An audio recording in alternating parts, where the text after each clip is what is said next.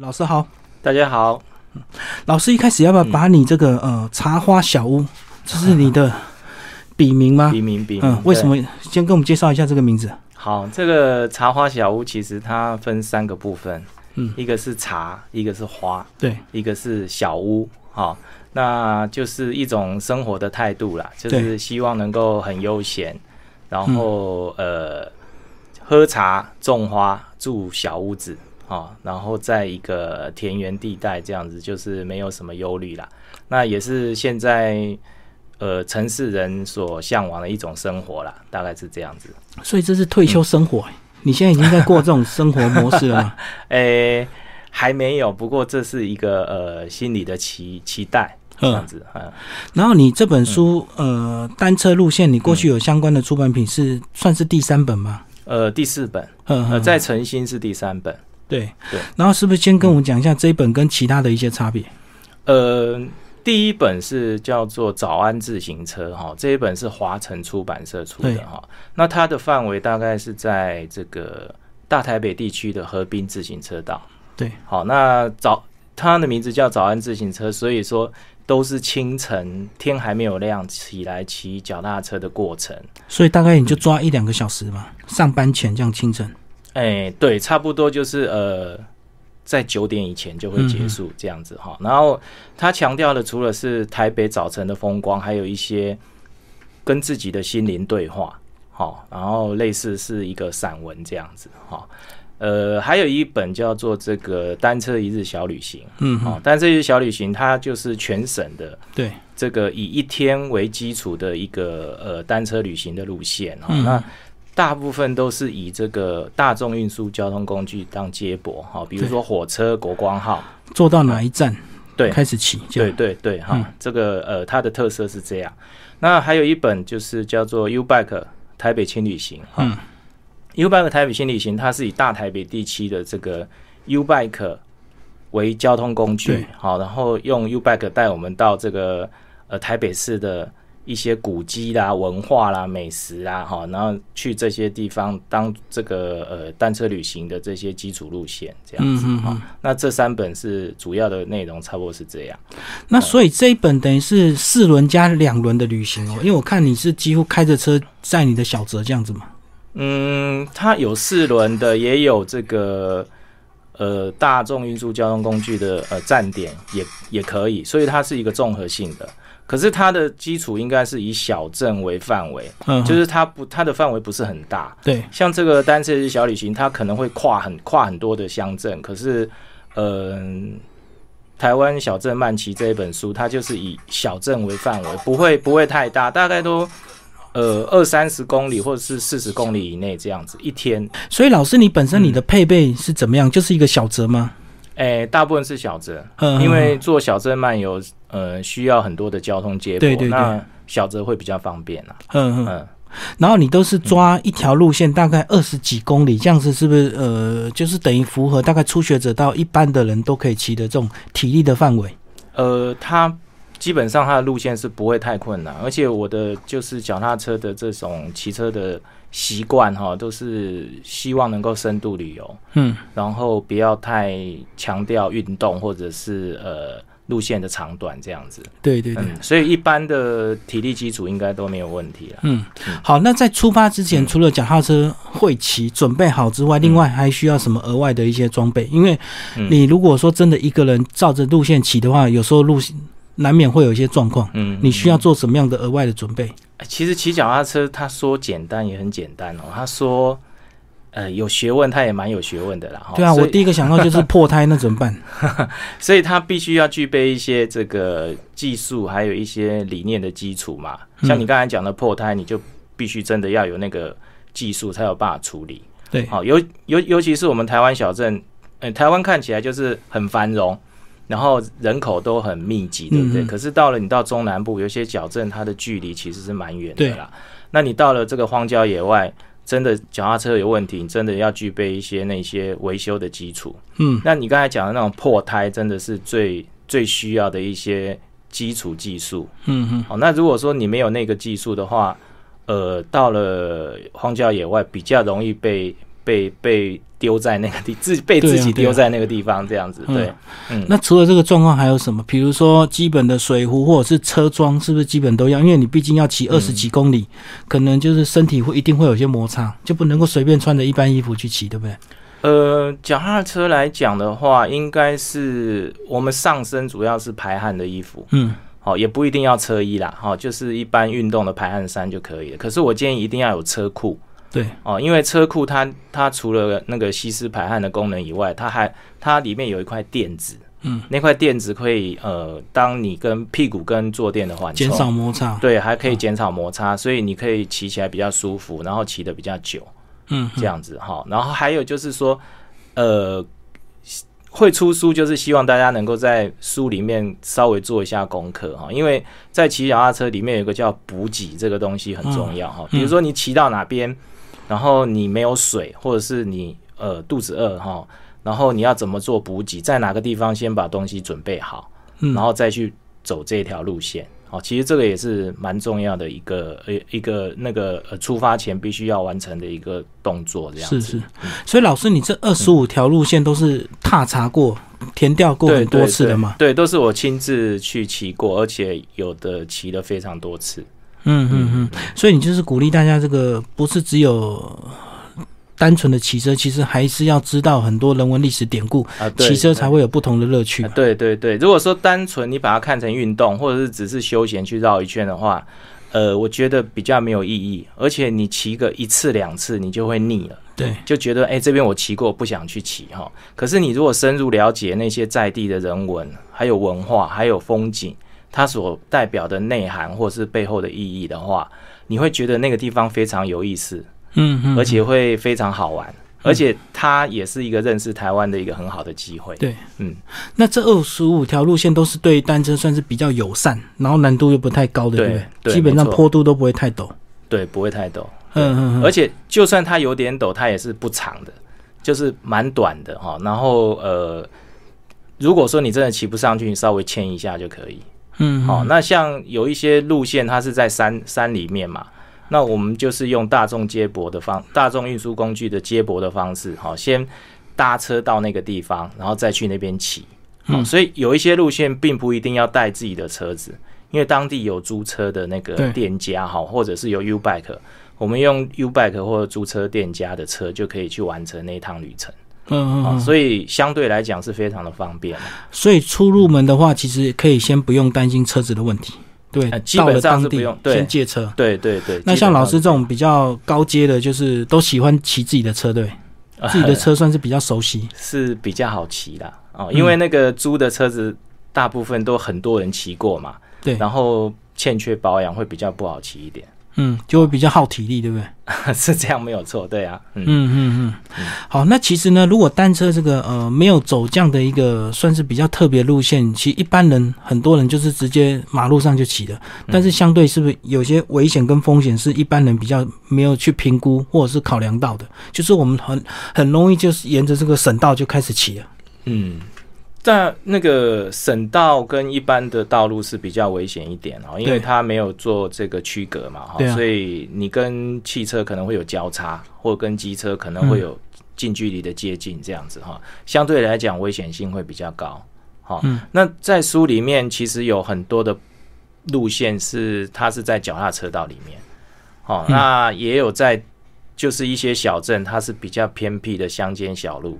所以它骑起来变成就是安全性相对的就比较高，嗯，好，那我是特别有挑过那一些路线哈，就是比较会避开那一些呃跟马路的车车流交叉的机会，嗯。嗯。就就就算是他跟马路在一起，可是他也是有做区隔，有一些路线是这样子的。哦，有稍微分道一下。对对对，哎，没有错。我觉得老师这本书，呃，可以看得出来，你这个写书非常有经验。这个呃，每个站到每个站之间的公里数都有清楚的一个标记，可以让我们做一个体力的调节。嗯嗯。那在坡度也有做一个这个呃基本的一个坡度表，这样子，包括一开始的难易度，我们可以先从比较简单的一颗星开始慢慢骑，这样子。嗯，对对，哎。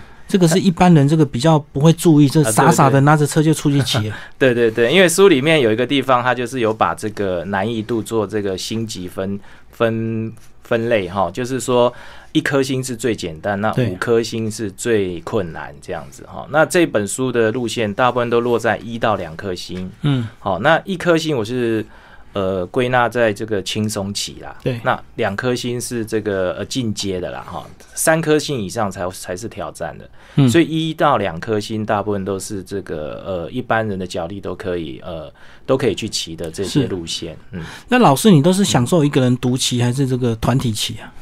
诶、在这一本书里面，大部分都是我一个人独骑，嗯，好、因为呃，团旗的时候有团旗的这一个氛围，还有他必须要注意的事情，跟独旗不太一样。所以如果说我要去收集资料，还有我要拍照片，然后我要把那些资讯拿回来的话，我就必须要独旗会比较好，我比较有这个呃充分的时间，充分时间跟注意力去去完成这些事情。那团旗的话，因为我要照顾到一个团体，所以我要花很多精神去做这个团体团体骑车的这一些控掌掌控。嗯好、那团体骑车跟独骑基本上是不一样的。那如果说我要写书写文，我大部分都是呃自己一个人骑。对，这样你才能够掌握自己的时间，就对对，不会有时间压力。哎，是的，嗯哎，因为毕竟要写书，等于是你把周边的这个景区也要做一个说明跟介绍嘛，嗯对对所以你一般也是都会先整理好相关资料，包括到了现场也会去采访一些当地一些比较不一样的故事。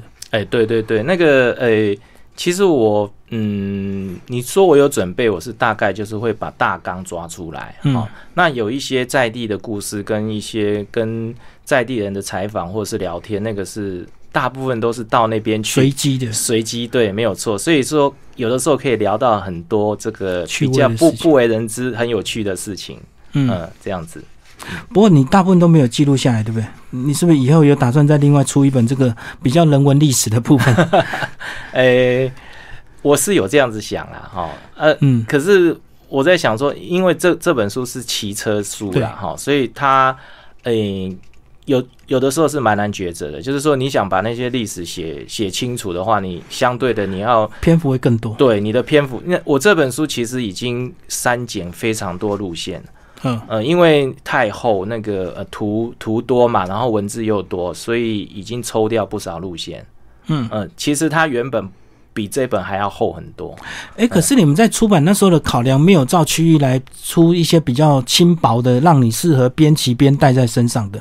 那我只要去哦北部，我就是带着北部这个、嗯，这一册就是好。是是是，嗯我知道你讲的意思。可可是我觉得出版社可能有他的呃想法，或者是他的经营的方式哦，所以他他他必须要把呃路线集合成一个全全省的书书籍这样子。嗯嗯，嗯，我我也有想说区域性比较好，像那个 U Bike 台北轻旅行就是区域性。就以台北，市为主。就是以台北市为主，对，没有错。嗯嗯嗯嗯或者是看这个出版之后的这个回响，这个呃有一本完整版，另外有一版是这个北中南东各一册小册的这样子，哦，对对对，对轻薄带在身上。精简版这样子，对对这样子可能会不错。嗯嗯，那老师，我们是不是就挑一些呃你特别想介绍的这个路线，稍微跟我们讲一下？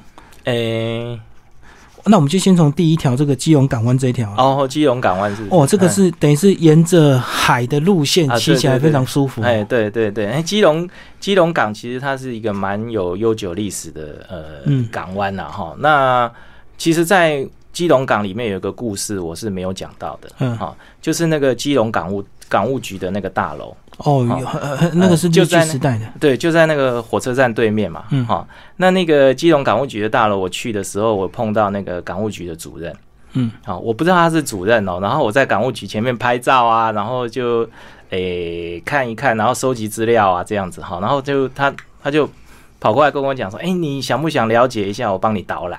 嗯。结果他进去以后办公室，我才知道哦，原来他是这个基隆港务局的主任，嗯。哦，然后他他帮我讲的很详细，我知道他那个怎么化妆什么都是有当初的那种格局跟氛围。对他的这个呃，他整栋大楼其实它是以以一个船的这个意象嗯。哦、当做设设计基础哈、所以他你看这个大楼的这个呃基基座那个地方有很多平平行线哦，其实那个是那个船的吃水线的意思哦，嗯哦还有它的阳台就好像是这个呃游轮的那个外凸阳台嗯嗯哦，这个啊还有它的呃上面有一个那个类似那个雷达的铁塔哈、那个就是船的意象。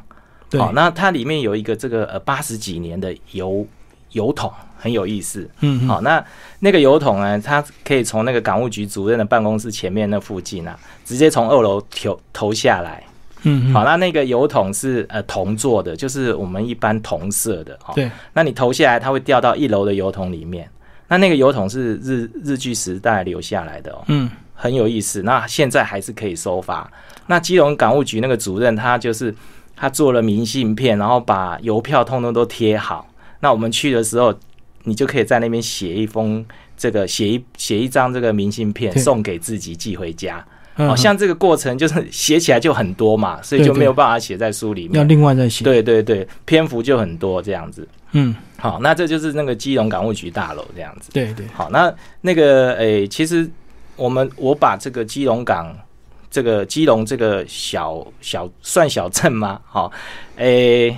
我觉得它是一个小镇，它是港港港区小镇哈。我把它分成港东跟港西。哦，就是以火车站为中心。对对对对，把它分成港东跟港西哈。那在这个呃西港西这一边哈，港西这一边有这个白米瓮炮台，还有仙洞岩哈，这个就是比较少人会去的地方哈。然后再再过去一点，还有外木山哈。我们就是这样把港港东骑一遍哈。那港西这边有一个。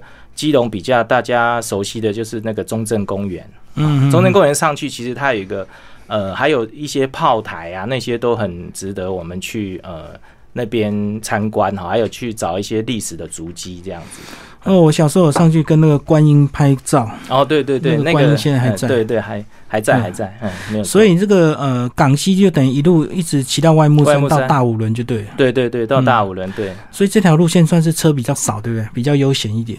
嗯，港西车很少，然后港东这边上山也不多，车子也不多。哦，你是往山边骑，不是沿海骑？沿海骑的话就哦，沿沿海骑，因为沿着港港边骑嘛，车子就会很多。然后你就上山哈，上山然后再下来到这个和平岛，嗯，基本上车子都不多了。对对对，那这样子可以把基隆整个呃整个这个。比较靠市中心的范围，可以先骑骑骑一圈以后，然后你再再来认识基隆，然后再把范围扩大。所以你设计这条路线，就是以等于是坐台铁到基隆火车站开始骑，就对对对对对对。所以这个也是要配合那个，一般好像是只有假日才可以开放，呃，这个单车上台台铁嘛。没有假，那个台铁随时都可以上，平日也可以上，但是要特定车厢就对了。哎，如果你没有打包的话，就是要特定的呃班次。哦，好，那如果你有打包的话，是每一班都能上。哦，就把它拆解，就跟一般的行李就对。对对，它就视为行李，对，视为行李。然后你就直接呃，像台北到基隆不远嘛，大概半个小时嘛。然后你就把它打打包成行李，就直接呃不用坐自强号，就一般的这个电联车哦。嗯。然后你就上去以后到基隆再把它组装。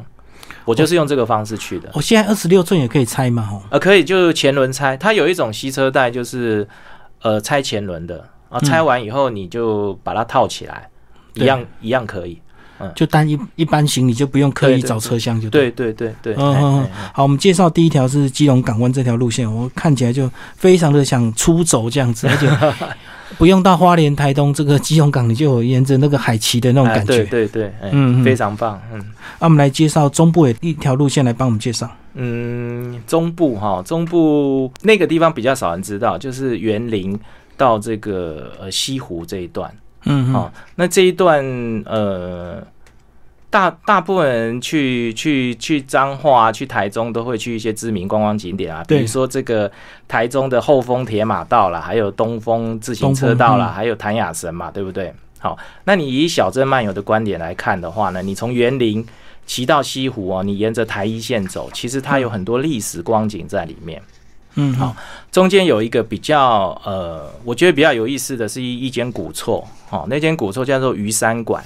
嗯，好，那间鱼山馆它非常的漂亮哈，它诶，它的那个建筑模式哈，非常的棒哈，在台湾比较少见到哈。一般我们看到的三合院哈，它是这个诶，就三合院哈，然后中间那个正厅，正厅它的前它的那个门前面又又又有多一块这个呃，算是叫做门廊吧，就是。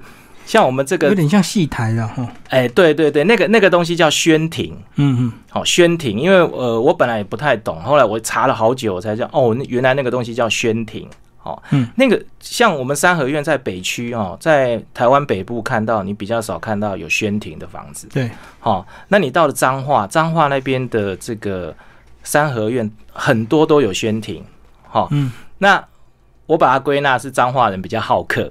好，那个宣亭是在接待客人用的。好，就是有有贵宾、有客人来的时候，他们可以在那个宣亭里面泡茶聊天。好，然后可以谈事情。对，好，那这个就好像是什么呢？好像是我们淡水的红毛城。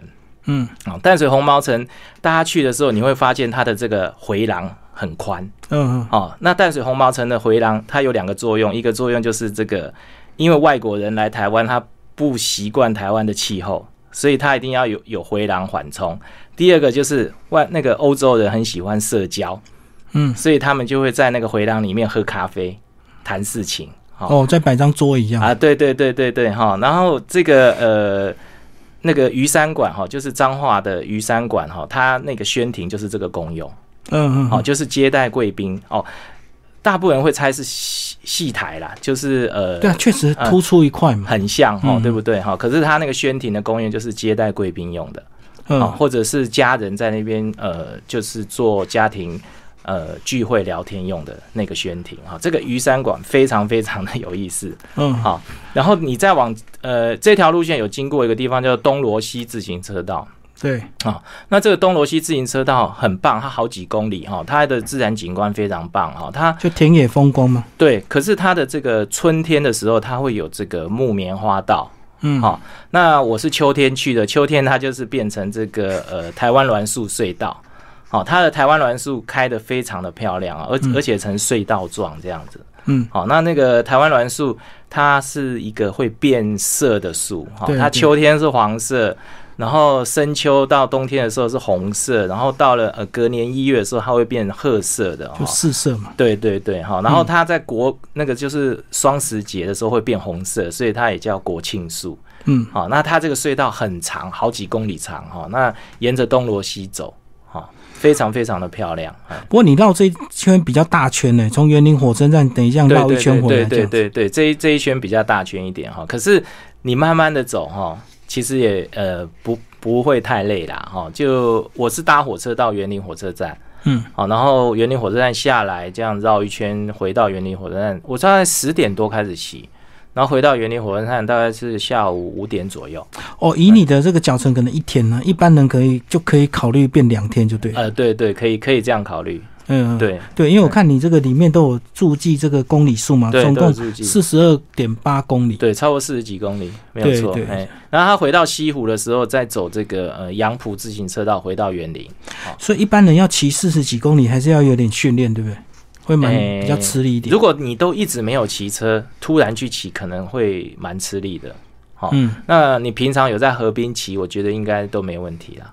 不过这一一趟这个四十几公里，其实可以介绍的点非常的多，对对不对？那这些都是你这个精选出来，算是比较有特色的。对，比较有特色的。我因为我的我的脚踏车旅行方式，我不喜欢赶场。嗯，我希望在一个地方，然后多感受那个地方的呃氛围，还有它的呃，比如说建筑之美啊，自然之美啊。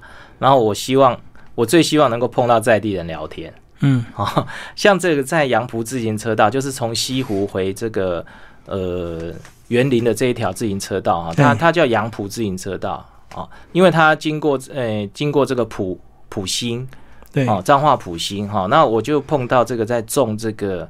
青花菜的这个农家哈，那他其实你放眼看过去就可以看得到他的田有多大，嗯，哦，然后他我就问他，我就说，哎，那你这个呃收青花菜这样子收收这些地要多要可以卖多少钱？真的是很难想象，非常大一片，只只能收四个月只能收两万五千块，哦，很廉价，对，然后然后我就说，哦，那你这样子很辛苦，那你都呃收入很少，他说。我觉得台湾的农民很乐天，哦，就是很乐观。他就说：“哎，我们做我们做农的就是这样，他也不会有什么抱怨。可是他就是很乐观，就说：哎，其实我的工作就是这样子做。好，然后他就开着货车在那边采采收青花菜。嗯，我我觉得这个就让人很感动，就是台湾的农民很很乐天、很知足，他不会说因为这个收入少就很抱怨这样子。嗯，乐天之命。对，乐天之命，这是我呃遇到比较呃让我感动的事情。这样子。嗯嗯嗯。好，那接下来我们来挑一条南呃南部的路线。嗯嗯嗯嗯。南部有一条是这个呃，从这一条就是我去了两天。嗯。哦，从这个呃，从白河一路骑到这个盐水。嗯。好，骑到盐水哈，还有经过这个呃关田呐，哈，还有经过麻麻。麻豆啦，哈啊，还有经过这个雪甲啦，到盐水这样子哈。那这个里面它的嗯路线来讲的话，我觉得它比较好玩的地方在盐水哈。盐水那边有一个有一个八角楼，嗯，好，那个八角楼很有意思哦，它是这个呃清朝时代留下来的哈。然后这个呃我去的时候，我在那边一直拍照，好，对，我一直拍照，然后那那个。他大门敞开都没有人嘛，然后我就跑进去一直拍一直拍，然后后来就有一个这个大婶就骑着脚踏车来，他说：“哎，你们要拍照是不是？那我帮你帮帮你介绍一下，来来，你你进来哈。”嗯，然后就跟着他到他的后门去，哈，他就我以为他后门打开会有什么风景，知道？然后其实打开就是没有什么风景啊，就是呃一个一个空地而已嘛，哈。然后他其实不是要给我看风景，他是要跟我讲那个后门的机关。嗯，好，那个那个机关多好玩，你知不知道？我们那个古早的门都有门栓嘛，对，好，那个门栓栓下去以后，它会自动上锁，嗯，好，你就没有办法把它抽出来。然后他就是说，来，你你你跟我到前面这个呃神桌那边，我以为要拜拜，结果他就拿了一个那个香烧烧剩下那个香角。哎，最后红红红红的那对对那一小节，他就拿着那个香角到那个门那边，然后那个门栓上面其实有一个小洞，嗯，哦，他就往那个小洞插下去，就当一声，那个锁就解开。哦，那个是一个暗锁，嗯，很有意思哦。然后他就把它抽出来，他说你再把它放进去，一放进去没有声音，他就上锁了。然后他就叫我拿那个香脚插插看，一插进去，当一声，然后又。开了，那个锁又开了，所以他是表演他那个呃暗锁的暗锁的功能给我看哈。然后他又说：“哎，来来，你来前面，就是刚才拿香脚那个那个呃，我们神桌前面都有一个案嘛，对，一个桌子嘛哈。那个桌子它上面很多精美的雕花，对不对？然后有一块雕花掉了，对，掉了哈，掉了以后是怎样呢？其实那个那个雕花它有阴雕跟阳雕。”它不是只是，它不是直接在那个原木上面雕出来，它是先在桌子上雕一个凹进去的草，然后它的那个凸出来东西是在镶进去的，再嵌进去的。嗯嗯。所以你看到那个很精美的雕花，其实它是另外在外面雕好，又嵌进去，它它在上面雕了一个凹进去的那个草。先把木头上面先刻一些阴雕的痕迹，对对对，然后再配合那个形状刻个立体的阳雕。再把哎，对对对对，得两两道工序，对两道工，嗯，非非常的厉害。我本来可是你在它没有掉下来的时候，你看不出来它是这样子做的，你你会以为它直接是从那个那块木头掉出来的。哦，所以是因为有掉一块才看得出来，掉的那个部分是有阴雕在里面。对对对对，没有错哈。然后它还有机关，它前面的这个窗户也有机关。好，因为我们古时候那个呃窗户是。大家看那个古装剧，就是那种木木木头的窗，然后有胡子的那一种，然后有很多栅栏那一种，对不对？那个我不知道叫什么名字。然后它那个窗哈，其实都蛮厉害。它平常是这样子，是可以透空气的。可是它下面有板子可以拿起来，就是当你就是比如说晚上或台风来的时候，那是可以把它拿起来哈，把它挡挡住的。它外面还有外面还有一道这个防护的窗窗板。嗯嗯啊，它窗板是怎么样？它拿起来以后，它手一放就自动卡住，嗯，不会掉下来。然后它在那个窗框上面有一个按钮，它一按那个就啪就会掉下去。哦，我懂，就你把它这个窗一排的这个横木这样放上去之后，它就自动卡住。对对对，要有按扣扣下去，它才会掉下来。对对对，那那个按扣是在刚才我讲的有窗棂的那个那个地方，而且小小的。对，那。相对的，除了我刚才讲的这种气候防护作用啊，它还有一个防盗的功能。嗯，还有一个防盗的功能。然后他就在里面表演很多这些 他们的这些呃古人的智慧给我看，这样子。所以就你就刚好遇到八角楼的主人，对，遇到他的主人。可是我本来不知道他是主人，他就说：“那你们在这边慢慢拍。”他就走了。他就说：“那你去那个八角楼巷子口有一间冰店。”他说：“你去那个冰店，他的红豆牛奶冰很好吃。”那我去那个红吃红豆牛奶冰的时候，我跟那个冰店的老板娘聊天。好，然后他他就说：“哎，你有没有看到八角楼里面有一有一张照片？他有一个这个房间里面放了很多他们以前的照片。对，然后有一个这个有一有两个小女孩相在的。哦，骑脚踏车。对，骑脚踏车相在的这个哈。然后呢，后来他就说那个上面是我。那我说我刚才碰到那个是，他说那个是他妹妹，所以他是他在他妹妹，对，他在他妹妹的那个那个照片在上面。好，所以哎，我就。呃，不知不觉我就踏入八八角楼的生活里面，对，很有意思。嗯，等于这照片应该也四五十年了哦。嗯，对，有有有，从她小女孩子从小女孩，对她小小的，就幼稚园那个那个那个时候。你里面有讲到，它的红豆是特别用快木熬煮的。哦，对对对，所以特别香啊。对，这个因为那个盐水盐水他们就是在呃，大家在改建房子的时候，会把它的窗窗框啊门啊拆下来。然后他们那个就是以前的块木，嗯，哦，那个就是呃日本可能是日本时代盖的吧，哈，很多块木。然后他那个呃那个冰店的老板娘就会去把它收集收集回来，啊，他就带我说带我去看，说，哎，你来看我怎么滚下来昂刀啦，哈，然后木去烧。他在后面用那个短凿，嗯嗯，他还有个钉啊，滚那昂刀啊，他那个门一推开，哇塞，我闻到的不是。红豆 香，闻到的是快木香，所以那个是拆房子没有注意到。如果有注意到，有些人会整只拆掉，还可以转卖。对啊，对啊，他就是嗯，就是随随便便拆了都坏掉，他就把它收集起来，然后煮红豆。对，如果你好好保存的话，有些人会拿那个旧木再去。复原那个以买旧修旧这样，对对对对对对，就拯救复旧了。他们对对对这样子，嗯嗯，还专门有一些人在收购这些旧块木。对啊，他会帮你拆房子。对对对对对，嗯嗯嗯，因为那个非常值钱啊。对，真的，因为现在不能砍了嘛，嗯不能砍伐了嘛，所以只能靠这些旧木。对对对，好，那东部我们也来挑一条路线来介绍。东部我们来讲这个小小村子，这个呃吉吉安乡的南华村。嗯嗯，哦，吉安乡南华村。诶，里面有一条叫做吉安吉安圳，哦，就是一个大水郡，对，一个呃，从这个呃，它它这个水郡它贯穿了整个南华村，哈，嗯嗯，那我们到这个南南华村来的话，这个水郡旁边有一条自行车道，叫做初音自行车道，嗯嗯，好，那你沿着初音自行车道走呢，你就会把整个这个呃。吉吉安镇的风光都一览无遗哈。对，那这吉安镇它以前是叫做吉野镇，嗯，哦，那那个是日日本时代的名字了哈。然后这个地方呢，它很有意思哈。诶，你沿着这个吉吉安吉安镇这条呃水郡走的话，走走到底的时候是初音发电厂。对，在发电厂附近有一个落水井啊，就是我们这这个水哈，呃。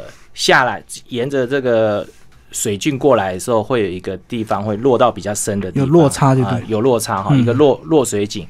然后落水井呢，那边会有一个，那边有一个呃石碑，上面提了叫做呃，我我们一般人看都会看成不东啦，冬天的冬啦，其实它是草书那个不尽，好，就是呃永无止境的那个尽呐，好，然后那个叫不尽呐，哈。诶，我到那边的时候，我就碰到一个这个当地的一个阿伯，他骑着摩托车来，他看我在那边拍照，对，他又来找我，就说：“哎，你你你来骑脚踏车是？那我帮你导览一下好了。”我就说：“哎，这边有什么好导览的？”他说：“哦，我为了这个吉吉安镇的这些历史哈，我到特别到日本去考察，嗯嗯，好，然后他去日本考察证实以后，这个吉吉安镇的水哈，它是从这个。”南齐来山引流下来，对，其实不是只是在平地的一个水圳哦。从南齐来山这个引流下来呢，那日本时代的时候，他们日本人在从南齐来山一路到吉安，他总共盖了这个七座水坝、五座发电厂，就是那种比较小型的。好，他为了这个呃吉安镇的水源，所以他盖了七座水坝、五座发电厂，然后一路到这个初音发电厂这边来。哈，对，所以。